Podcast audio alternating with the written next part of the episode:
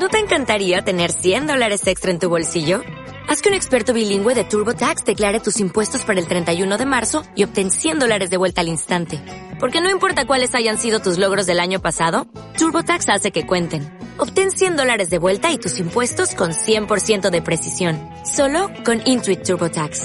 Debes declarar para el 31 de marzo. Crédito solo aplicable al costo de la presentación federal con TurboTax Full Service. Oferta sujeta a cambios o cancelación en cualquier momento. Hola, buenas. Bueno, bienvenidos al podcast Charlas Nutritivas. Este es un podcast en el que vamos a hablar de nutrición con diferentes ponentes. Yo soy Jessica, soy dietista nutricionista y cuento con Alex Macías, que es dietista nutricionista y entrenador. Hola, Alex, ¿qué tal? Hola, muy buenas. Nada, hoy estoy por aquí de voz en off y lo único que comentaros que como la otra, la otra vez tuvimos un poquito de problemas con el audio, si veis por el chat que falla algo, pues nos avisáis y lo, y lo corregimos. Bueno, en el programa de hoy eh, contamos con Aurora Cid. Aurora es dietista nutricionista eh, deportiva y bueno, ¿qué tal Aurora? Hola, buenos días, encantada. Muchas gracias por invitarme. Gracias a ti por, querer contar parte, o sea, formar parte de esto. Eh, bueno, como sabéis, el podcast tiene tres partes. Eh, primero haremos una entrevista, después, eh, bueno, para conocer un poco la parte más personal de Aurora, después pasamos a nutrición, o sea, aspectos relacionados con la nutrición y por último, la sección de noticias. Así que, bueno, vamos con la primera parte. Bueno, lo más importante, ¿quién es Aurora y cómo ha llegado hasta aquí? Cuéntanos un poco para que la gente te conozca. Eh, sí, bueno, Aurora ya es viejuna, ¿eh? vosotros sois muy jóvenes. Yo, soy viejuna, yo llevo muchos años ¿no? en la nutrición deportiva y en el fútbol. Y bueno, eh, estudié, fui la primera promoción eh, de nutricionistas que salió de la UPV aquí en Vitoria. Imaginaros, cada vez que voy a la universidad está allí mi horra ahí colgada, mi foto. ahora, ahora hay eh, tema de protección de datos, pero antes te ponían la foto en cualquier sitio. Y, y estudié nutrición y me dediqué muchos años a lo que es una consulta a lo que es eh, eh, todo tema de peso, que era lo que más trabajamos los nutricionistas. No había eh, tanto aún con la nutrición clínica o la nutrición deportiva.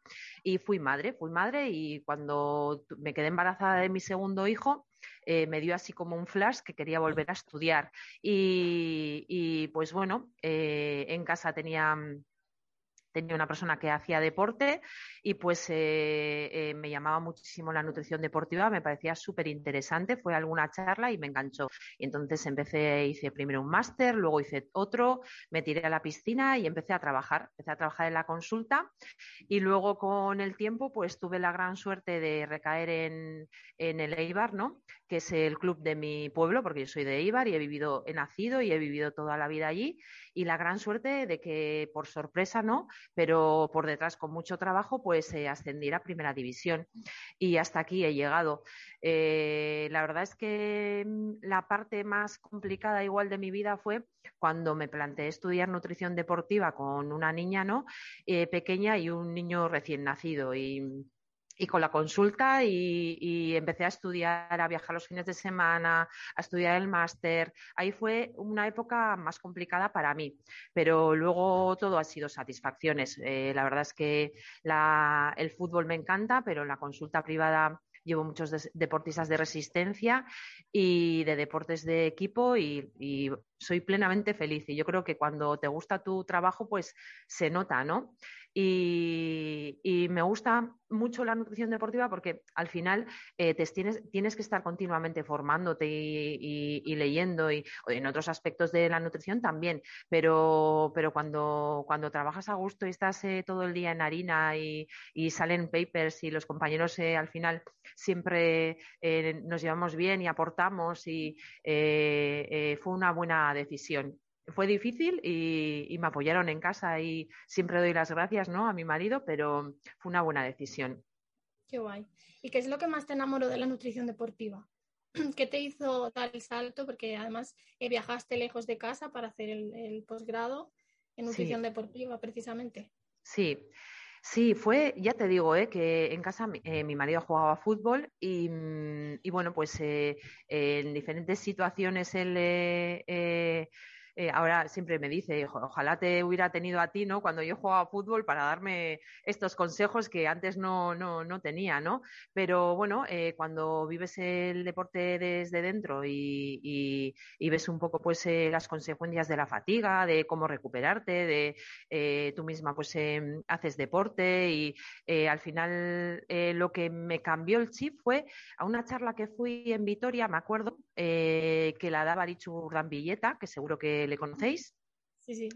Y Iker, que es un preparador físico, con el que suelo trabajar eh, habitualmente, que tiene, eh, lleva un centro aquí, Quirolene, de, formación en, deporte y les oí hablar y les oí, eh, pues bueno, comentar con tanta pasión y me pareció tan diferente a lo que hacía que no era que no me gustara, sino que eh, ya sabéis o no sabéis porque sois muy jóvenes que realmente al nutricionista cuando yo empecé a trabajar eh, la mayoría de, mis compañeros eh, estudiaban para no trabajar en nutrición o para trabajar en, en, Naturhaus. Era así de triste, ¿no?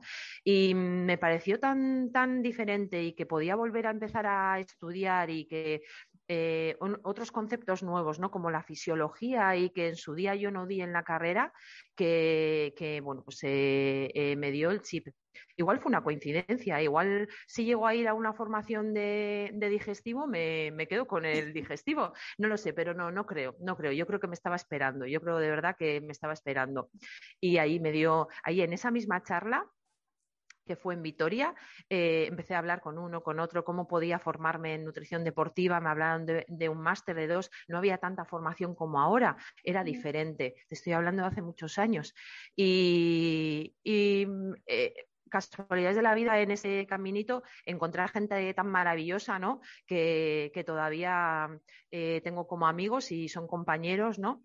Y me embarqué, me embarqué con, tengo una, amiga muy especial que, vive aquí en Zumaya, cerca, a Elena Albizu, que, se, que hemos ido a todo juntas. Eh, creo que, no sé si habéis coincidido vosotras con ella, pero hemos ido a todos los cursos, nos movíamos todos los fines de semana, el máster lo hicimos juntas y todavía el recorrido que hacemos muchas veces cuando nos formamos y es, es, es juntas, o sea, todo lo que es online o siempre intentamos eh, formarnos juntas, eh, aparte de muchos más compañeros y profesionales que me ha dado esta profesión.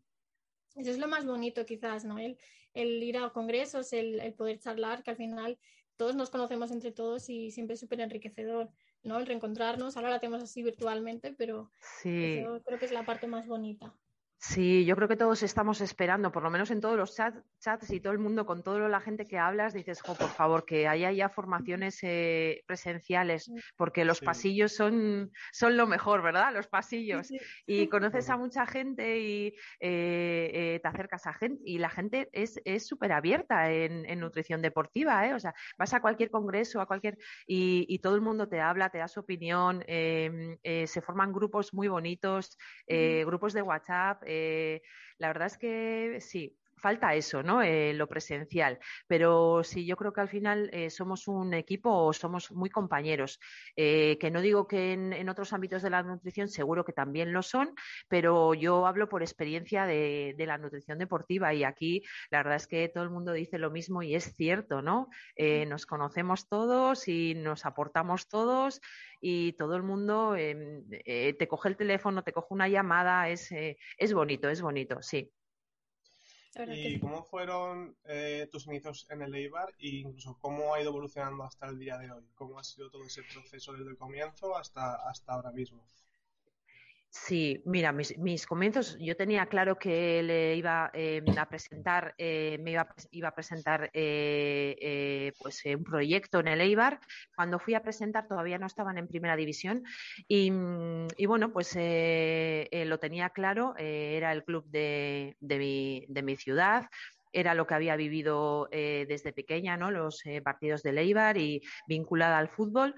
Y, los comienzos, pues eh, duros, ¿no? Muchas veces cuando cuento, cuando alguien me llama y eh, al final de manera eh, online o cuando tú das una charla, muchas veces cuentas lo que haces ahora, tu trabajo ahora, ¿no? El enriquecedor, cómo llevas de manera personalizada, cómo los jugadores les realizas la suplementación o, la comida, o, pero realmente en los comienzos en un club y en un ámbito donde todavía el nutricionista no, estaba instaurado en, todos los clubes, ¿no? Era un poquito algo especial si te encontrabas con algún compañero en algún equipo, eh, fueron duros. Yo cuando entré eh, eh, en el equipo pues estaba el médico y realmente ni el club mismo sabía todas las funciones que un nutricionista puede hacer dentro de, del deporte, ya sea un club de fútbol o de baloncesto, de balonmano.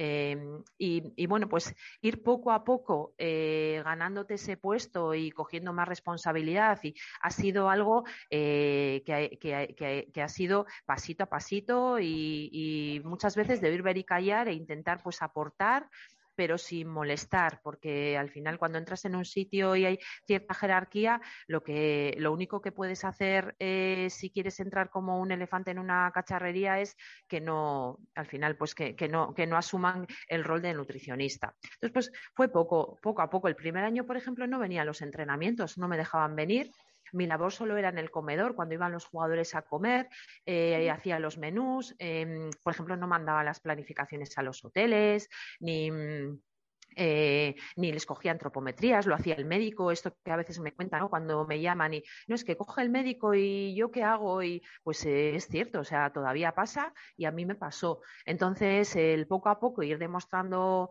eh, todo lo que puedes llegar a hacer y en lo que puedes llegar a ayudar, pues me ha llevado pues a montar el servicio de nutrición con una chica ahora en el fútbol base, Mm, y, a tener todas las funciones que tengo, que tengo ahora mismo, ¿no? O sea, pues eh, al principio eh, el médico era el que lleva el tema de la suplementación, las analíticas y con el tiempo pues eh, somos ambos los que los llevamos. Él lee las analíticas de una manera y yo las leo de otra y luego pues intentamos poner ciertas pautas para, para, para esa visión desde los dos puntos de vista, desde un médico deportivo y un nutricionista deportivo.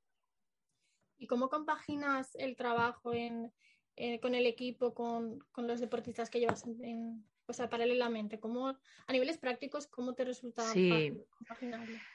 Eh, pues la verdad es que a la consulta no voy mucho, ¿eh? voy solo cuando necesito ver a algún deportista. Eh, tengo un cupo de deportistas que llevo, o sea, tampoco sé gestionar muy bien ahora mismo mi tiempo. Al principio no, ¿eh? o sea, los primeros años no sabía gestionar muy bien porque me costaba mucho dejar cosas de la consulta para darlas aquí en el club. Entonces intentaba hacer todo y la verdad es que eh, fue una época de muchísimo estrés porque quieres llegar a todo y te das cuenta que te tienes que gestionar fueron años que te llaman para, crear pues eh, material para máster, para quieres eh, dices a todo que sí porque quieres te parece tan alucinante que te llamen para tantas cosas que dices cómo voy a decir que no, no puedo decir que no, no y llega ya un momento que, creas tu punto de inflexión y dices a ver tengo que tener vida, o sea, tengo que tener vida personal y tengo que hacer mi trabajo bien, eh, em, tan a gusto como para yo quedarme eh, cuando me voy a la cama bien, ¿no? Y entonces empecé a coger cierto cupo de deportistas, no,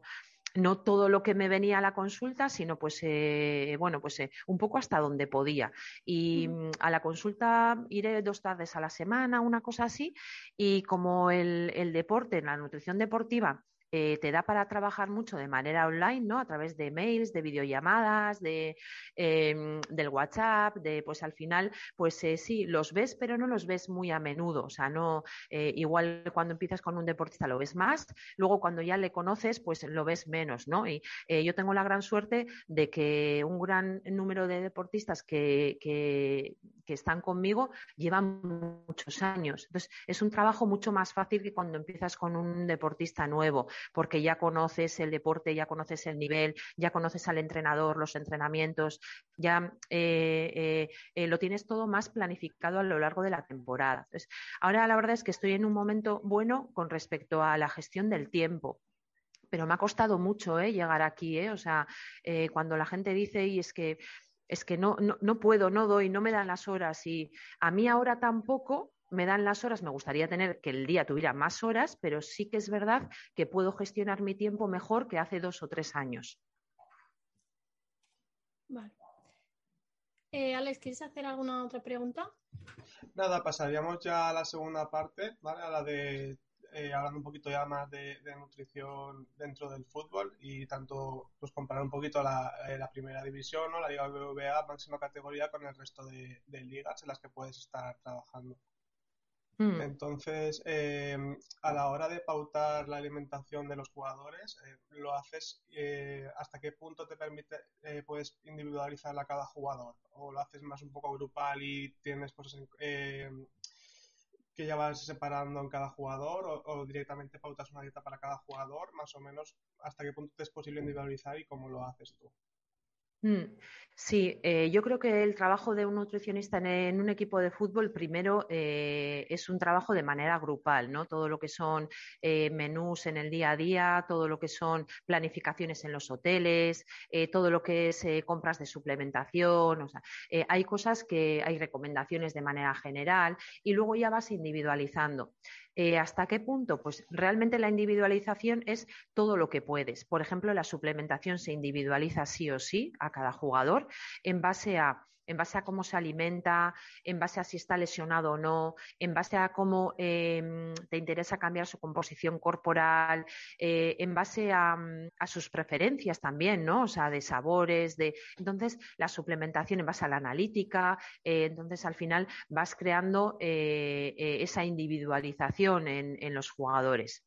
A la hora de alimentarse, pues tienes, eh, hay reglas de manera general que se les explica y ellos son conscientes de, pues, de, hidratarse bien durante el día, de la importancia del hidrato de carbono y de periodizarlo. Ellos eh, lo conocen porque yo les mando menús con colorines de manera grupal, les he ido eh, educando.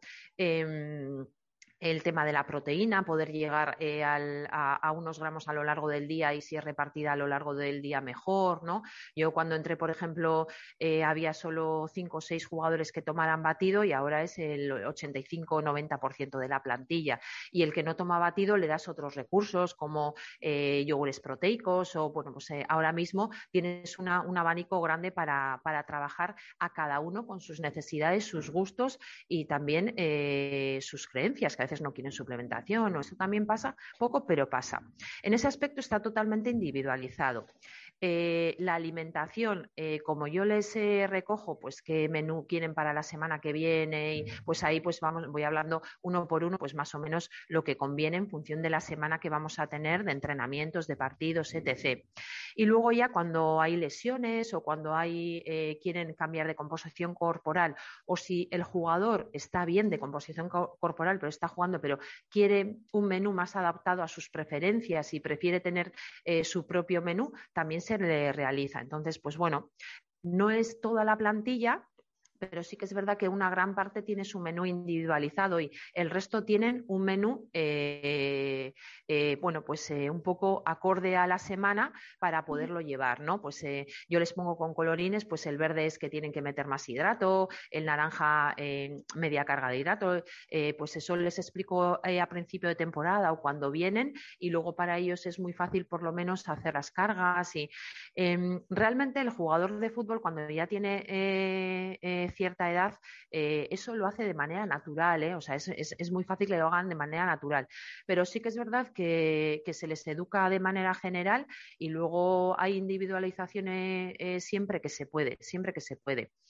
cada vez hay más deportistas y más jugadores que tienen nutricionistas fuera del club, ¿no? Esto antes era como inviable, incluso hace años igual como una ofensa, pero no, eso también nosotros hemos sabido aceptarlo porque nosotros también somos em, eh, realizamos nuestra parte de gestión, de compra de suplementación. De Entonces, que un jugador esté con otro nutricionista que le lleva la nutrición y que, bueno, pues eh, igual tiene otro preparador para, para, las tardes, o pues bueno, siempre y cuando haya eh, una comunicación y yo sepa cómo trabaja el nutricionista y sepa que es nutricionista y que, bueno, pues haya una comunicación y tú sepas cómo es el trabajo y veas que está bien hecho, pues no pasa nada. O sea, el respeto es, o como cuando vienen y quieren una marca específica de suplementación y tú tienes otra porque colaboras con otra marca. Y si ellos te traen y yo veo que es una buena marca y que eh, nos conocemos todos y no tengo ningún tipo de, problema, ¿no? Pues al final hay que dejar también fluir el trabajo.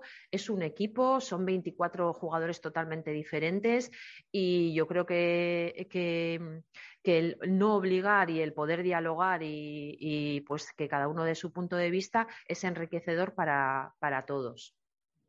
Eso sí. Em, y a nivel de, en cuanto a la alimentación que lleva, por ejemplo, el primer equipo y lo que pautas con, los equipos inferiores, eh, ¿qué hmm. diferencia crees que hay? O a hmm. niveles prácticos, ¿qué diferencias hay? A niveles prácticos se intenta eh, eh, que las recomendaciones sean parecidas, ¿eh? o sea, que lo importante es la alimentación, el consumir fruta, verdura, la periodización del hidrato de carbono, la toma de proteína, el poder dejar, sobre todo en categorías inferiores que, que, tienen unos horarios muchísimo más raros para entrenar y para competir, se hace mucho hincapié en los horarios para comer, para merendar, en función de los entrenamientos. Y la base es la misma. El, o sea, los platos del deportista, ¿no? Eh, obviamente hay ciertas o sea, hay, eh, hay, diferencias. Eh, estamos en un equipo de élite, de, primera división, hay muchísimas exigencias, las lesiones, hay más lesiones y, hay mucha más prisa para que se recuperen y estás encima de muchísimas más cosas. Van a hoteles, si no es todas las semanas, cada 15 días. En el fútbol base es más educación, se les educa, se les enseña lo que es la deshidratación, lo que es la hidratación, lo que es comer bien, lo que es un buen desayuno, lo que eh, la mayoría de los jugadores de primera división ya saben lo que es un buen desayuno, ¿no? La mayoría ya saben lo que es un buen desayuno. Es más eh, eh, hablarles a otro nivel. Pero sí que es verdad que la base es la misma. yo, por ejemplo, en, en, el Eibar llevo la primera plantilla, llevo al femenino y llevo a la tercera, tenemos un equipo en tercera división. Hay diferencias porque hay diferencias de presupuestos, entonces eh, obviamente las planificaciones son diferentes, pero lo que es la base de mm, gestión del carbohidrato, de la proteína, de, es la misma. Pasa que el primer equipo se lleva la comida todos los días, o sea, eh, les hacemos nuestras dos cocineras, em, eh, les pautan la comida, la comida, el menú lo hago yo, cada jugador elige un poco en base a sus preferencias y se le da un poco en función de sus objetivos. Sin embargo, pues al femenino y al filial se les eh, recomienda, se les da un menú general, no se les lleva de manera individual a no ser que haya un problema. O sea, eh, eh, es verdad que, es diferente la gestión pero la base de conocimientos o de, o de, lo que tú quieres transmitir sobre la alimentación, ya no suplementación, pero sobre la alimentación, es la misma. Y sí que es verdad que la suplementación es diferente, pues como no estás en el día a día del femenino o del filial, es mucho más sencilla, la haces mucho más sencilla porque es otra persona la que se dedica a elaborarla. Aquí es mucho, aquí eh, la, personalizamos al máximo.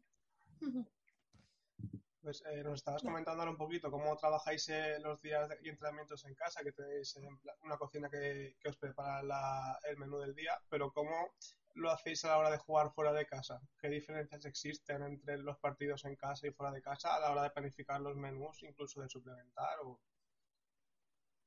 Mm, sí, en casa lo tenemos fácil porque lo tenemos cerca y una semana que jugamos fuera es muy parecida porque entrenamos en el mismo sitio y realmente nuestro mister, por ejemplo, quiere viajar lo más tarde posible. Entonces, eh, como mucho, suelen ser cuatro comidas fuera. Entonces, 15 eh, días antes te pones en comunicación con el hotel. Normalmente todos los años es el mismo hotel. Entonces, hay hoteles que se repiten todos los años y que ya pues el chef te conoce, el jefe de cocina, eh, es fácil trabajar con ellos porque saben tu manera de, trabajar y también están habituados a que vayan equipos de fútbol. Entonces, eh, leen todas las semanas planificaciones nutricionales diferentes. Yo siempre intento que la planificación nutricional fuera de casa sea sencilla. Eh, creo que en la sencillez eh, va a haber una buena elaboración. Cuanto más lo compliques, si eh, eh, como no controlas al cocinero, no controlas al, jefe de cocina y pues siempre pues puede haber más errores. Yo creo que yo ahí eh, marco mucho la sencillez, ¿no? Entonces, ellos se saben autogestionar a la hora de consumir hidrato de carbono, proteína, cada uno se gestiona muy bien y cada uno sabe lo que tiene que hacer. La verdad es que eso es algo que se ha trabajado desde la pretemporada, ¿no? Y eso eh, eh, está bien, porque al final el jugador es el que en el momento decide qué coger ¿no? en el bufeto. Entonces, em, se manda la planificación a los hoteles con eh, más o menos 15 días vista y pues siempre te llaman, pues Aurora, esto no tenemos, este yogur no tenemos de esta marca o porque se manda muy detallado y entonces se buscan soluciones desde con mucho tiempo de antelación. Pues si se pide alguna pasta especial, pues de trigo sarraceno o un pan especial, ¿no? Y pues siempre se hace con tiempo para poder eh, gestionarlo. Y generalmente no solemos tener problemas porque los hoteles están muy acostumbrados a que vayan equipos de primera división, de segunda, ¿no? que en segunda también se trabaja muy bien eh, ahora mismo la nutrición deportiva. Y, esa sería la diferencia, el, planificar desde que salen de aquí, del, del, entrenamiento, y que como mucho ya te digo que es la comida de ese día, merienda, cena y una comida del día del partido o dos. Si se, si se, si se juega eh, muy tarde, pues eh, a partir de las siete y media de la tarde, incluso se viaja en el día, que desayunan en sus casas y solo comen y meriendan como mucho, y son dos comidas, ¿no? Eh, el jugador tiene muy trallado lo que come el día del partido o el día antes, sabe qué es lo importante, sabe que tiene que comer hidrato de carbono, sabe que tiene que comer proteína baja en que tiene que ser bajo en fibra. Cada uno tiene sus propias molestias digestivas o no tiene o sabe lo que tiene que consumir. Y daros cuenta que es un deporte cíclico, lo hacen todas las semanas. Cuando tú ya haces todas las semanas algo, eh, creas el hábito, o sea, lo haces inconscientemente, sabes qué comer, lo que te sienta bien, lo que te sienta mal. Entonces, sí que es verdad que el jugador de fútbol es un deportista de costumbres, te comerá siempre lo mismo antes del partido. Es muy raro que cambien algo. Además, eh, está el tema, pues eso, de un poco no en este mundo de, la superstición, ¿no? O sea, si como esto y me va bien, no voy a cambiar y ese tipo de cosas. Pero eso pasa cuando ganan. Si ganan porque después de haber comido X alimento, lo mantienen siempre. Si han perdido, bueno, empiezan a coger manía. Sí, lo que pasa es que si han ganado comiendo así, eh, siempre lo repiten, ¿eh? porque si me ha ido bien algún día, pero sí que es verdad que a veces cambian y yo eh, eh llevo partidos sin ganar y la temporada pasada, Aurora, ¿qué pedía de picnic y esto? Y pues cámbiame a eso, por ejemplo, ¿no? Y sí, esas cosas pasan, sí, esas cosas sí que pasan, sí.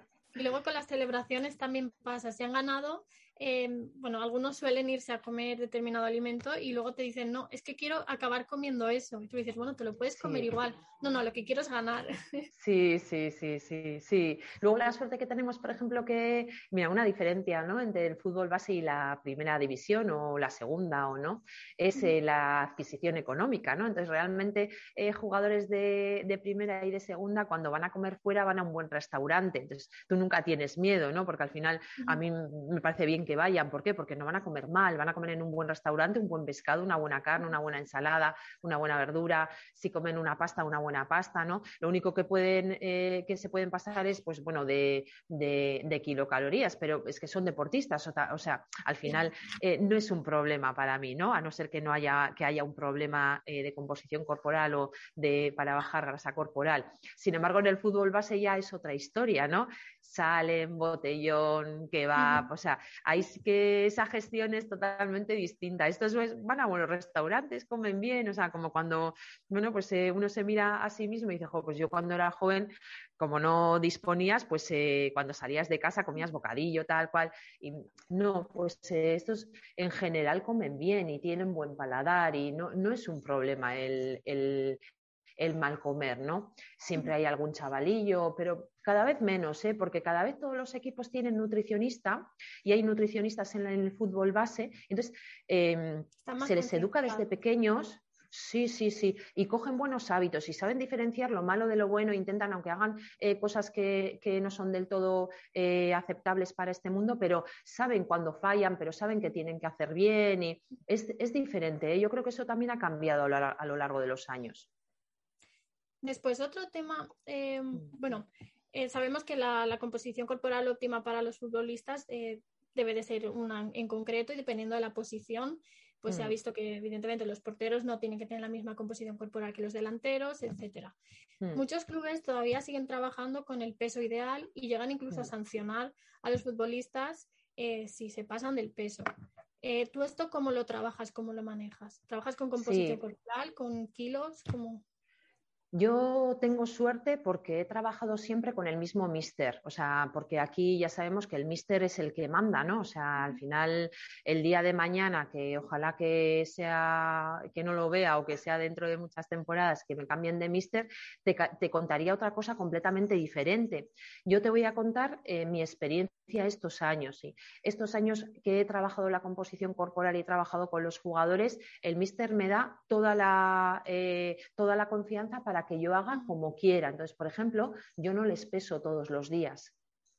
No se les pesa aquí todos los días, se les hace eh, pliegues y eso es lo que manda, ¿no? Y un poco en función de los pliegues que tienen y de la composición corporal de masa muscular, pues buscamos objetivos individualizados con el jugador.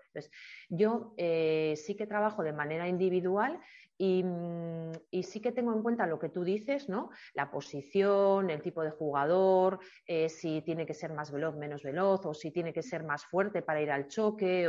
Y también siempre tengo una manía desde hace mucho tiempo y es eh, preguntarles, ¿tú cómo estás mejor en el verde? con qué kilos, o sea, y en función de eso lo manejo, porque hay jugadores que te dicen que aunque tú les digas, eh, oye, pues si bajaras un par de kilos igual estarías mejor, y te dicen, no, no, Aurora, es que yo necesito tener estos kilos para encontrarme fuerte, yo me encuentro bien, me recupero bien, eh, llego bien, o sea, no soy lento, eh, yo necesito estos kilos, yo no puedo bajar, ¿no? Y sí que me doy cuenta que vienen de otros clubes que igual les dicen, no, es que tienes que bajar cuatro kilos, y yo me los encuentro aquí, les hago em, la composición, hablo con ellos, ellos, escucho su opinión. A mí me gusta mucho el feedback de qué es lo que piensa el jugador, qué es lo mejor para él, porque él es lo que quiere el mejor, lo mejor para él mismo. Tú también, pero él es el primero, ¿no? Entonces, en, la gran mayoría de casos. Entonces, eh, hago mucho caso también del feedback, de lo que me cuentan, de lo que, de lo que a, ellos les parece que están mejor, si con más masa muscular, si con menos, y pues luego, luego trabajamos con el preparador, con el readaptador e intentamos siempre hacerlo de la mejor manera posible. Pero bueno, eh, eh, sí que es verdad que aquí tengo mucha facilidad para trabajar y a veces no es todo bueno, es malo, porque como no hay presión por el staff, pues eh, algunos se relajan mucho. O sea, no todo es bonito. Cuando te dejan a ti gestionar, pues eh, y tú gestionas y no hay ningún tipo de obligación por parte del club, eh, por multas o por al final tener cada cierto tiempo los pliegues, o sea, muy a menudo y pues también tiene sus cosas malas, No todo es bueno, Yo creo que los extremos siempre tienen dificultades. Eh, también hemos visto mucho en, los últimos años, eh, hemos visto incluso que la composición corporal ideal ha variado muchísimo. O sea, hay jugadores, por ejemplo, que hace cinco años eran eh, más delgaditos, tenían menos masa muscular y a día de hoy, pues el cambio físico que han tenido es impresionante y siempre se, igual que antes se pensaba mucho, ¿no? Que, a pesar más, más masa muscular te iba a hacerse más lento, pero realmente pues ya se, ha visto y que no y realmente pues tienes más potencia, con más masa muscular, más fuerza, etcétera, etcétera. Tú no sé qué piensas de, este cambio, si realmente crees que sí, que sí, que existe este cambio o cómo lo ves tú. Sí, yo te voy a dar mi opinión, que es una opinión, o sea, súper humilde, ¿eh? desde mi puesto de trabajo y, desde los años que llevo trabajando, pues lo que veo, ¿no? Eh, ahora eh, tenemos el boom de la fuerza, ¿no? De la masa muscular y yo creo que, el fútbol va a cambiar y obviamente pues nos, tenemos que, amoldar a eso. sí que es verdad que, hay jugadores que, que se pueden aprovechar de aumentar su masa muscular, hay otros que no, yo creo que no, que hay tipos de jugadores y que hay que respetarlo, que el talento también está ahí muchas veces y a veces eh, con, otro tipo de cuerpo puede ser muy buen jugador. Entonces, yo creo que la individualización es eh, primordial. Sí que es verdad que creo en todo lo que es el entrenamiento de fuerza eh, para la prevención de lesiones y para mejora de composición corporal, pero creo que el jugador, hay que hay jugadores que se están equivocando y que están confundiéndose con una estética. ¿Eh? Yo creo que esto está pasando y que estamos bombardeando mucho en redes sociales, tema de fuerza, tema de coger kilos, tema. Y yo creo que eh, depende en las manos en las que caigas, puede haber eh, ese error, ¿no? De no rendimiento, sino estética, ¿no? Y entonces, yo me acuerdo que algún congreso que he ido y no, pues los jugadores también em, tienen derecho a tener estética. Ojo, sí, pero no. O sea, sí, y obviamente el llevar a una mejora de composición corporal, la estética es mucho mejor, pero no debe de ser el objetivo, ¿eh? Eh, el objetivo debe ser otro, el objetivo debe ser prevención de lesiones, el objetivo debe de ser eh, rendimiento, ese debe ser el objetivo. Y muchas veces le damos mucha importancia a aumentar la masa muscular, igual el jugador tiene una lesión de espalda y lo que debe de hacer son ejercicios para mejorar eh, esa espalda. O sea, me estoy metiendo en algo que obviamente ni soy preparador físico, ni adaptador, ni nada, pero es lo que veo en mi, en mi día a día y lo que veo en, en, en redes sociales. ¿eh? Yo creo que al final hay que saber diferenciar y cuando estás dentro, no, no, o sea, hay que gestionar muy bien el tema de las lesiones, de los entrenamientos, de yo tengo la suerte de trabajar con gente súper profesional y los adaptadores y fisios que trabajan aquí y, y, yo creo que al final el fútbol es fútbol, eh, son habilidades, luego tú puedes mejorar todos tus aspectos, el aspecto aspecto nutricional, el aspecto físico, el aspecto de gestión del estrés, el descanso, eh, todo para ser mejor jugador. Pero hay una parte que, que te la da el talento, ¿no? O sea, obviamente. Y luego está eso, la estética, ¿no? O las modas, ¿no? Como el ayuno intermitente, ¿no? Que, que bueno, eh, yo os puedo contar eh, la percepción que tengo del ayuno intermitente, que para mí no es una opción en un deportista de élite, para mí, lo digo así, eh, me parece una herramienta en, algunos momentos para otro tipo de población, no digo que no, pero para mí en un deportista de élite no es una opción, ¿no? Y muchos cuando vienen y te dicen, no, es que eh, desde que hago ayuno entreno mejor, yo les respondo esto, no sé si estaréis de acuerdo conmigo, ahora os voy a preguntar a vosotros, a ver qué opináis. No, es que tenéis la manía de desayunar a una hora muy cercana del entrenamiento. Entonces, cuando dejas de desayunar, estás más vacío de estómago y entonces entrenas mejor pero no es por el ayuno. Yo creo que es porque tienen eh, manía de retrasar y dormir eh, más y entonces se levantan, desayunan eh, tarde o desayunan en el club tarde y entonces pasa una hora o menos incluso a veces hasta, un, hasta el entrenamiento y el entrenamiento puede ser muy exigente. Entonces, yo creo que el jugador que muchas veces dice, no, es que dejo de desayunar y me encuentro mejor, yo creo que no es por el ayuno, yo creo que es porque entrenan con el estómago vacío y esa es mi percepción, ¿eh? desde mi humilde opinión. No sé qué pensaréis vosotros. No, yo veo que también he consultado. Ay, perdón, Alex. No, no, no, Que, tiene bastante sentido. Obviamente habría que ver el caso de cada uno y ver los horarios de cada uno, pero sí que obviamente si empiezas a entrenar a las 10 y te levantas a las 9 y cuarto porque vives a, un, a 5 minutos de, de donde jugáis y desayunas por el camino, pues obviamente te sientes pesado. O sea, es normal. Claro, y, yo veo también que por modas muchos eh, deportistas, pero bueno, concretamente futbolistas, eh, depositan toda su confianza. No, como he escuchado hablar del ayuno intermitente, voy a hacerlo. Pero realmente es lo que dices, olvidan que al final su objetivo tiene que ser salud y evidentemente rendimiento. Entonces, hay veces que, tu opinión como profesional tiene más peso eh, que lo que ellos quieran en ese momento. Hmm. Sí, al final, eh, mira, yo eh, me preguntaron por el tema de, no me acuerdo quién, eh, quién fue el que hizo la entrevista en el marca, ahora me he quedado en blanco, pero el jugador este, bueno, ahora me he quedado en blanco, ¿no? Que hablaba de lo que le ha cambiado la vida al ayuno intermitente, ¿no? Y, le daba mucha importancia al ayuno y yo, yo a, mis jugadores les, les dije, me parece que se está equivocando, porque el mérito es suyo del entrenamiento que realiza, de cómo se cuida, de lo que come cuando come. O sea, el mérito es suyo, no del médico que le ha puesto ayuno intermitente. O sea, es que estáis devaluándoos a vosotros mismos cuando decís esto. O sea, soy mejor jugador desde que hago ayuno intermitente. Es que te devalúas como jugador. No. Eres mejor jugador porque entrenas bien, porque tienes eh, un plan aparte del entrenamiento en el verde que te hace prevenir de lesiones, que te hace estar más fuerte, que te hace cambiar la composición corporal a una composición corporal em, eh, mucho más eh, idónea para ti. Que, eres mejor jugador por comer lo que comes cuando comes, porque tienes energía para el, para el partido, porque comes cuando... No por que alguien te haya dicho que hagas ayuno intermitente, ¿no? O sea, esa es mi opinión, que al final, em, yo cuando los deportistas em, eh, hacen algo, ¿no? Y te llaman y ahora, gracias, es por ti y tal. Y siempre les he dicho lo mismo. Y no, no, no. Yo te acompaño. pero gracias a ti por hacerme partícipe de esto, porque el que ha hecho el sacrificio y el que ha entrenado y el que va a muerte, eres tú por ti mismo.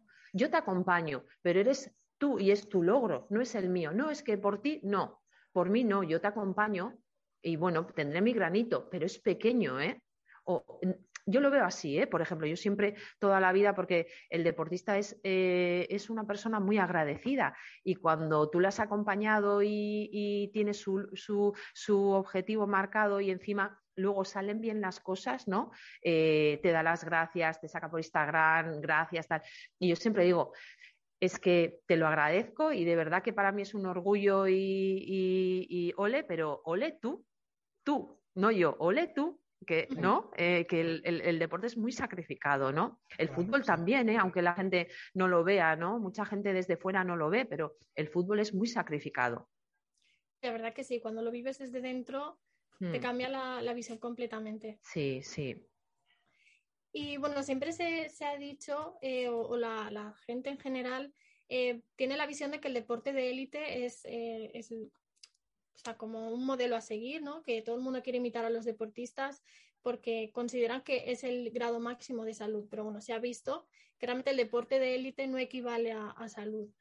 Eh, yo sé que vosotros hacéis mucho hincapié en garantizar el, mantenimiento de la salud con los futbolistas, pero bueno, ¿os ha pasado en, en casos eh, de que la salud eh, se esté deteriorando? ¿Cómo manejáis esto? ¿O qué piensas de, que, de esto? Sí, bueno, en general, más que los futbolistas, en general, los deportistas, ¿no? O sea, al final en la consulta y aquí están muy controlados, es difícil de que te pase. Ese, ese, se lleva mucho control de todo, ¿no? O sea, al final tienen un médico en su día a día eh, que controla mucho, si necesitan derivar, lo derivan, eh, tienen sus analíticas, tienen la suplementación, tienen alguien que les controla la alimentación, tienen su fisio, tienen su adaptador eh, es mucho más difícil. Yo creo que realmente eh, gestionar eso es mucho más difícil en la consulta, ¿no? Cuando tienes esto, que lo es todo y todo a mano y todo eh, de un día para otro, gestionar el otro lado es mucho más complicado, porque muchas veces ves problemas, igual el médico de cabecera no lo ve porque no es deportista o porque lo ve desde otra visión o no ve la analítica como tú la ves y entonces le tienes que decir al deportista algo que el médico de que su médico de empresa le ha dicho que no era un problema y tú dices, es que sí es, o sea, yo veo que sí es. Eh, ¿Por qué? Porque le conoces, porque sabes lo que entrena, sabes lo que come, sabes y ves su analítica y haces un análisis completo, ¿no? O cuando tienen una lesión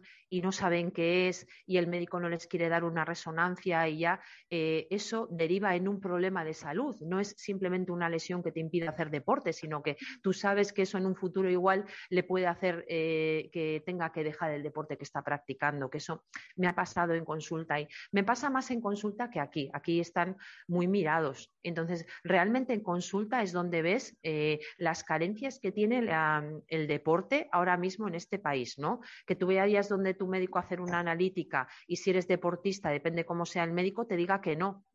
Y sin embargo, una persona que está enferma le hace habitualmente todo lo que necesite. Bueno, tienes que cuidar también al sano. Hace deporte, está sano, pero le tienes que cuidar. Y si alguien, un nutricionista, dice que necesita en este momento una analítica, yo me pregunto que por qué no, por qué se la tienen que pagar. Ese es un poco lo que veo, ¿no? Si van a urgencias por una lesión o el traumatólogo les ve, pero no les ve desde una persona que quiere volver lo antes posible a hacer deporte, ¿no? Les ve desde el punto de vista, no, haz reposo, no, o sea, es siempre, entonces, yo veo dos mundos completamente diferentes. Aquí nunca se para en ninguna lesión, nadie para, nadie frena. Y en el otro mundo que veo de la, de la consulta, veo que hay muchas carencias porque al final eh, es muy difícil dar con eh, profesionales que se dediquen al mundo del deporte. Entonces yo creo que ahí sí que es verdad y sí que he visto eh, que a veces llega a la salud cosas que, que, que se podrían atajar mucho antes, ¿no? O sea, no sé, Cosas sencillas, ¿eh? por ejemplo, ver niveles de vitamina D de 20 ¿no? en un deportista que entrena seis días a la semana y que igual hace dobles entrenamientos y, el médico decirle que no pasa nada y tú decirle, no, es que te tienes que suplementar. Y no, pero el médico, ya, ya, pero yo creo que te tienes que suplementar, ¿no? O no sé, hace poco tuve un caso y me dio muchísima pena, eh, me llamó un padre y que su hijo tenía eh, un problema de TCA y que le habían intentado dar la vuelta y que, bueno, pues que eh, había empezado a hacer deporte poco a poco y a comer y tal, y que le parecía buena idea llevarle donde un nutricionista deportivo que le explicara lo que necesitaba para hacer deporte y la psiquiatra le prohibió venir a la consulta. Vaya. Esas cosas no las entiendo. Además me enfadan. me enfadan mucho y pasan, ¿eh? Y me enfadan, me enfadan mucho. Sí, sí. También es que muchos médicos eh, no saben que los valores de referencia no es lo mismo para un adulto sano que para un deportista. Eso yo es. Creo que ahí habrá médicos que sí que lo que sí que lo sepan y que trabajen bien. O sea, no voy a meterlos a todos en el mismo saco. No, pero no. Pienso que, que deberían actualizarse un poquito más porque al final es lo que dices. El que sale perjudicado es el deportista, eh, el deportista amateur y, y la mayoría de las personas son, son deportistas a este nivel. Sí, yo, por ejemplo, el, el médico que tenemos aquí siempre me dice, y cuando, te, cuando tienes un deportista en la consulta que tiene un problema médico a nivel de corazón, que pa- suele pasar a veces, sí, a nivel de corazón, a nivel de tal, y eh, intenta derivarles siempre a un cardiólogo que haga deporte, a un especialista en trauma que haga deporte, o sea, que vayan a, eh, eh, igual es muy sesgado lo que estoy diciendo, pero sí que es verdad que el trato es diferente, ¿eh? porque lo miran desde otro prisma. Entonces, con lo que tú dices, no quiero meter a todo el mundo en el mismo saco, pero veo más problemas en mi día a día en la consulta que aquí verdaderamente. Pues eh, como estamos ya prácticamente fuera de tiempo, las dos últimas preguntitas para que nos respondas rápidamente. Eh, la primera nos la Sí. han hecho a través de Instagram. Eh, Pablo Hernández 27 pregunta que si piensas que el auge de un profesional de la nutrición irá en aumento tanto a nivel profesional como amateur dentro de cualquier equipo, ya sea de fútbol o cualquier otro deporte. Eh, la figura del nutricionista, me dice, Sales. Sí, el auge Sí. del propio profesional de la nutrición, si se empezará, entiendo que a valorar más, Sí. a, a incluso a Sí, yo creo que- trabajo. Sí, yo creo que ha cambiado mucho en los últimos cinco años y creo que vamos a seguir evolucionando y que vamos a estar presentes en, en- en muchos deportes que ahora mismo no estamos. Yo creo que sí, que va a evolucionar. Oh, la siguiente último- pregunta es. Ah, dime, perdón, yes, Alex. yes. No, no, tú, yes, yes. Dale, dale. Vale. La siguiente pregunta era que mm, si a la hora de pautar los menús, ¿tiendes más a poner cosas tradicionales o cosas más tipo gourmet como trigo sarraceno, avena, quinoa? Mm. Em, sé que hay nutricionistas deportivos que, como de los dos bandos, ¿no? Quería saber un poco Sí, eh, de cuchara. A mí me gusta, a ver, eh, sí que me gusta que tengan siempre la opción de semillas, de que lo conozcan, o sea, de entre comillas, ya sé que no son, pero superalimentos, ¿no? Y pues les ponemos eh, cosas, eh, recetas un poco más allá y pues bueno, sí que utilizamos trigo sarraceno, pero porque nos lo pide algún jugador y entonces traemos y más prueban, pero si me preguntas a mí, mis cocineras son muy tradicionales, ¿no? Y aquí estamos en el norte y tenemos muy, muy buen género, entonces eh, mm, eh, aquí un bacalao con tomate. Una merluza al horno, no necesita nada más, o sea, la cuchara de caliente y sí que ponemos eh, platos pues como boniato con espinacas con pollo o pues un poco tartar y de vez en cuando, pero los jugadores eh, les gusta además eh, lo, lo tradicional, eh, o sea, si les das a elegir para los picnics y, por ejemplo, eh, una compañera me preguntaba un día y ahora, pues, ¿te conoces un sitio de pokeball en esta ciudad? Y le digo, es que los míos yo les ofrezco pokeball y no me quieren ninguno, quieren un, un bocadillo de tortilla de patata, fíjate lo que te digo. Entonces, esto te lleva también el grupo que tengas, ¿no? O sea, eh, eh, pero el que viene se, eh, se hace a esto muy encantado, o sea, no, no protesta, ¿eh? Dice, no, no, yo en aquel grupo veíamos más especial y más tal, y- pero a mí esto me encanta y pues ya está. Si tuviera jugadores que me pedirían algo más eh, gourmet, seguramente que tiraría hacia eso, ¿eh? Entonces, pero no, yo soy más de cuchara, o sea, más de lo tradicional, Sí, más sí, tradicional. sí. Genial, bueno, pues Vale. hasta aquí la- la- el podcast de hoy. Eh, muchísimas gracias, Aurora, por pasarte por aquí eh, y darnos tu punto de vista y dejarnos conocerte un poquito más. Eh, nada, vamos a hacer una pequeña pausa eh, para antes de pasar a la, a la tercera parte del podcast, que es las noticias de actualidad. Así que lo dicho, Aurora, muchas gracias. y- Muchas gracias a vosotros, ¿eh? que os vaya muy bien. Un besito. Gracias. Hasta ahora.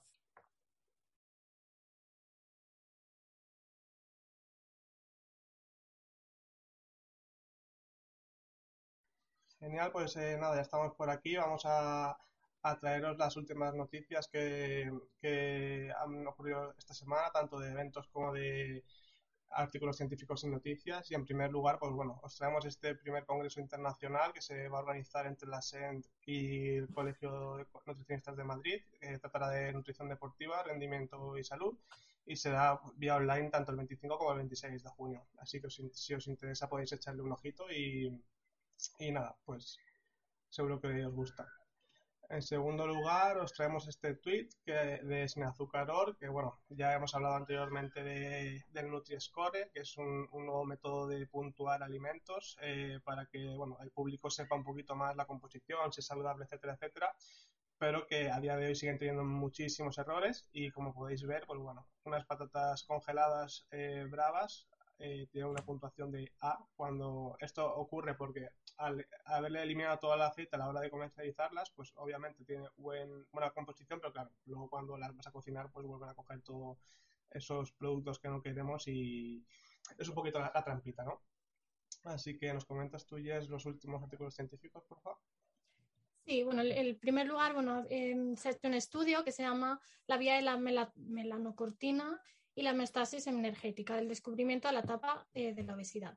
Bueno, en este estudio eh, se ha concluido que el funcionamiento de la melanocortina eh, y su función en el control del apetito bueno, ha permitido el desarrollo de, fármacos para tratar bueno, trastornos complejos relacionados con la obesidad. Es un estudio bastante interesante, así que si, si queréis leerlo, pues bueno, podéis acceder a él. ¿Tienes el segundo? Vale. a todos. Vale.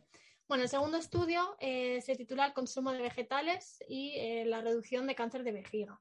Eh, bueno, se, se, ha estudiado mediante bueno, el análisis conjunto de datos de estudios de, de cohortes prospectivos y bueno, se ha visto que ingestas más altas de vegetales totales y sin almidón se han asociado con un menor riesgo de sufrir cáncer de vejiga en mujeres. Sin embargo, se necesitan realizar más estudios eh, porque los resultados eh, no se sabe si reflejan procesos causales o eh, puede deberse a, otro tipo de mecanismos. Así que, bueno, es un avance, pero hacen falta mayor, mayor estudio para poder concluir algo.